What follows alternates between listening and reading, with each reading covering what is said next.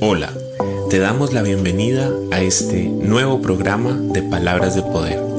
Te damos la bienvenida a este tiempo especial en la presencia de Dios, donde aprenderemos a través de su palabra, donde tendremos un encuentro íntimo con nuestro Dios a través de su presencia y a través de lo que nos enseña. Miremos hoy que Dios tiene preparado para nosotros en este día. Qué bendición poder compartir contigo nuevamente este programa de palabras de poder. Qué bendición poder escudriñar la palabra, estar en la presencia de Dios contigo. La verdad es que quiero en este día, antes de empezar este programa, antes de empezar este contenido, agradecerte por tu fidelidad, agradecerte por estar escuchando cada uno de estos programas. Yo sé que si no fuese por cada uno de ustedes, los oyentes, pues este programa de verdad no tendría el impacto que está teniendo hoy en el mundo. Entonces, gracias por compartir, gracias por estar pendiente de las publicaciones, gracias por estar pendiente de cada uno de los temas. Para hoy, Dios tiene una palabra que de verdad es hermosa, porque habla acerca de dónde provienen los mandamientos de Dios y también por qué Dios ha puesto estos para nosotros. Entonces es un tema bien interesante y leamos la cita bíblica que se encuentra en el libro de los Salmos, el capítulo 111, los versículos 7 y el versículo 8, versículos 7 y 8. Todo lo que hace el Señor es bueno y justo. Podemos confiar en todos sus mandamientos, pues son firmes para siempre y están hechos de justicia y verdad. ¿Cuántos de nosotros somos padres? Yo creo que muchos. Y los que no, pues esto va a ser un consejo para cuando tengan sus propios hijos. Resulta de que nosotros como padres y como, como la cabeza de, de nuestro hogar, tenemos la responsabilidad de poner unas reglas claras y de poner unos estatutos claros para que la casa sea ordenada, para que la familia sea una familia ordenada, para que el, gobierno de Dios, para que la presencia de Dios se mueva en nuestros hogares a través de nuestras esposas, a través de nuestros hijos. Y si es el caso y eres mujer, pues también haces parte de esa toma de decisiones y haces parte también de esa responsabilidad que es poner las reglas de una casa y de un hogar para los hijos. Entonces, así como nosotros queremos orden en nuestra casa, así como nosotros ponemos pautas claras a nuestros hijos y les decimos hasta dónde es permitido, hasta qué hay que hacer, cómo hacerlo, porque ellos son niños y necesitan de la ayuda de nosotros como padres. Ellos son niños y necesitan de nosotros como responsables de sus actos, como responsables de lo que dicen, como responsables de lo que ven en las, en las pantallas, en el, en el televisor o en el celular. Nosotros, antes de que él vea o de que los niños vean un programa de televisión, primero lo revisamos, miramos qué contenido es, qué dicen, cómo actúan y miramos y tomamos la decisión de si lo dejamos o no lo dejamos ver ese tipo de programas. También cuando está jugando ponemos mucho cuidado en las palabras que utiliza, ponemos mucho cuidado en las, en las expresiones que utiliza, porque allí también hay ciertos detalles que se deben de corregir cuando se hablan palabras que no son, cuando se dice cosas que no son, incluso para enseñarle en medio de su juego que, las cosas cómo funcionan o cómo son en, eh, en, el mundo normal, en el mundo de nosotros los grandes. Ellos apenas están creciendo y como están creciendo entonces están en un proceso de aprendizaje en todas las áreas de su vida. Esto mismo es lo que dice la palabra de Dios el día de hoy. Dice que todo lo que hace el Señor es bueno y justo y podemos confiar en todos sus mandamientos. Cuando Dios hace un mandamiento y lo pone y lo puso allí en la palabra para nosotros. Cuando Dios estaba haciendo sus mandamientos, Él estaba mirando qué era lo mejor para nosotros y qué era lo que estaba perjudicando nuestras vidas o iba a perjudicar nuestras vidas, porque Dios lo sabe todo. Entonces cuando Él empezó a hacer su grupo de estatutos, ese grupo de reglas que nosotros como hijos de Dios, como cristianos, como, como personas de bien, tenemos que tener muy en cuenta para cumplir, para hacer realidad en nuestra vida, entonces no eran unas reglas para, para, para molestarnos la vida, no eran unas reglas para que nosotros eh, estuviéramos todo el tiempo tristes o subyugados por un Dios que todo lo que todo lo dice y como él dice y así tiene que ser.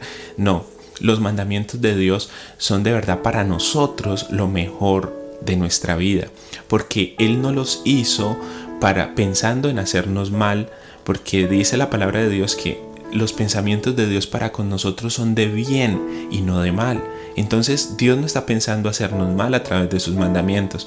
Dios está pensando es que si tenemos que dejar alguna cosa o que si tenemos que cohibirnos de hacer alguna cosa porque la palabra de Dios nos lo dice, nos lo enseña, eso tiene un trasfondo y tiene atrás de ese mandamiento un beneficio para nosotros. Entonces vamos a hacer uno muy sencillo y es que no debemos embriagarnos con vino. Ese es un mandamiento, eso es una parte que dice la palabra de Dios que nosotros debemos de cumplir y debemos de hacer. No debemos de embriagarnos con vino. Nunca nos está diciendo que no debemos de tomar un vino. Pues no, o sea, porque muchas veces uno en la celebración de un cumpleaños, en la celebración del fin de año, uno se toma una copita de vino. Pero resulta de que lo malo es embriagarse. Pero entonces uno dice, ah, pero la gente que del común que le gusta tomar eh, mucho y embriagarse, pues entonces va a decir, no, Dios quiere que yo sea un amargado.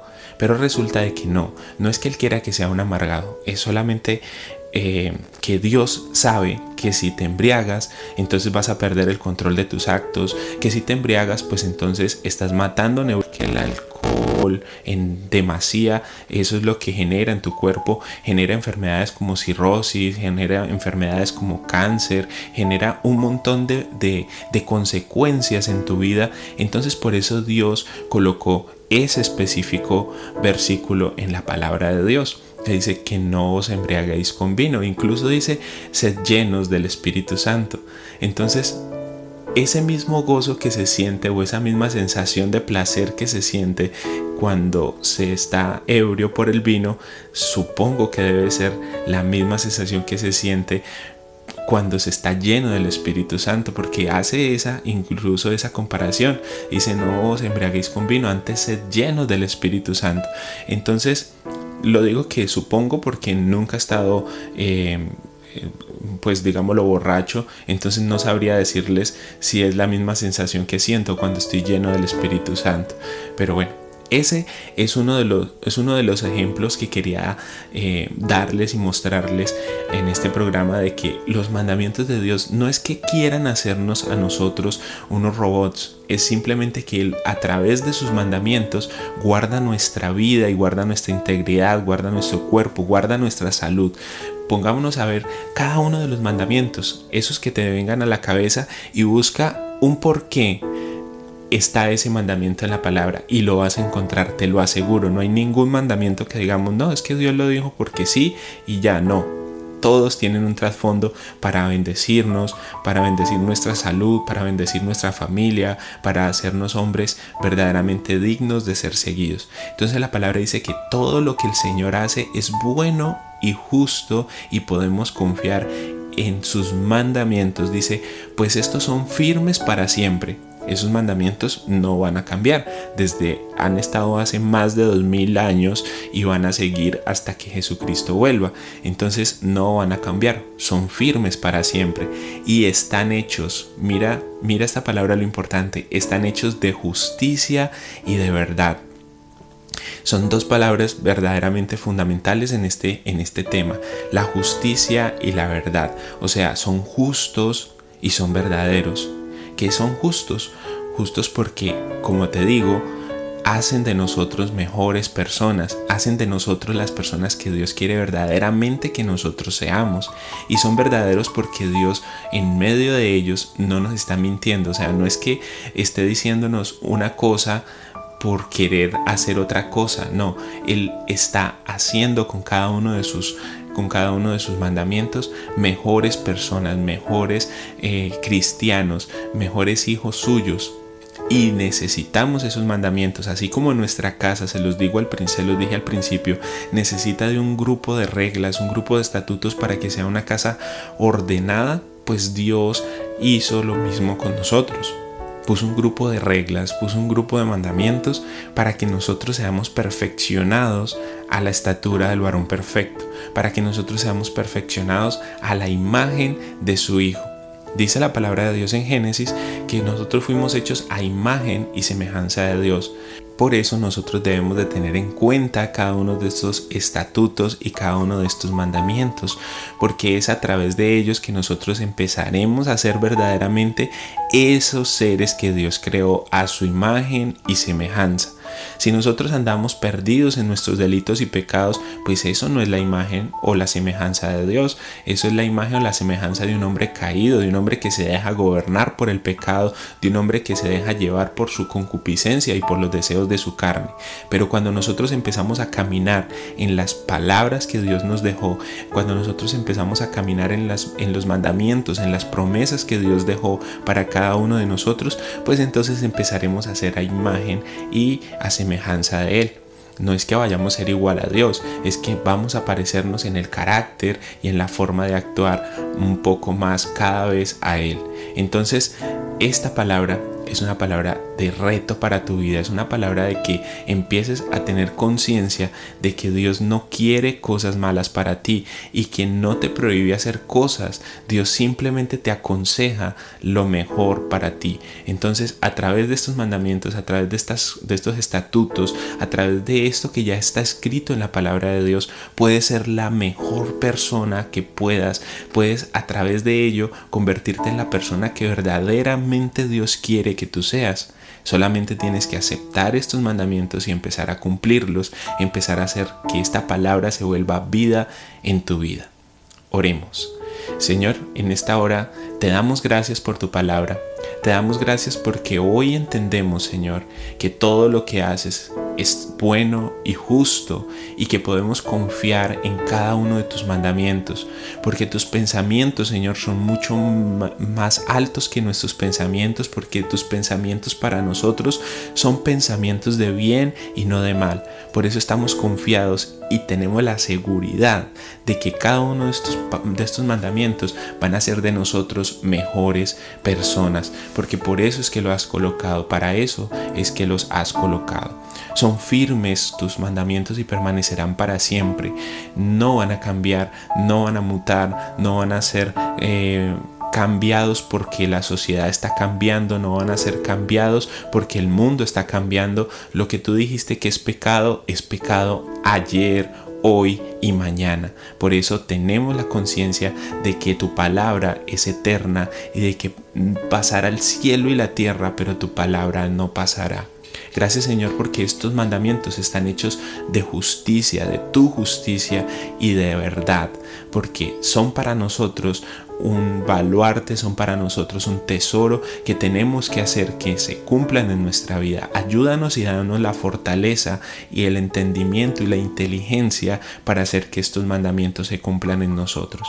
Te amamos Señor, te bendecimos, declaramos que esta palabra hoy la atesoramos porque es una palabra que nos enseña y que nos lleva un poco más cerca de tu presencia. Creemos, Señor, que tus mandamientos son buenos y justos y están hechos de pura verdad, o sea, que están hechos desde tu corazón para nosotros. Quedamos confiados, Señor, en tu presencia, quedamos confiados en cada una de tus promesas, porque sabemos que lo que has prometido con tu boca, con tus manos, Señor, lo harás por nosotros. Que tu mano poderosa se mueve a favor de nosotros, a favor de nuestros emprendimientos, a favor de nuestras familias, a favor de nuestros empleos, a favor de nuestra salud. Gracias Señor por esto, gracias por estar pendiente y por inclinar tu oído a nuestra oración. Quedamos en tu presencia diciéndote que te amamos en el nombre poderoso de tu Hijo Jesús. Amén y amén.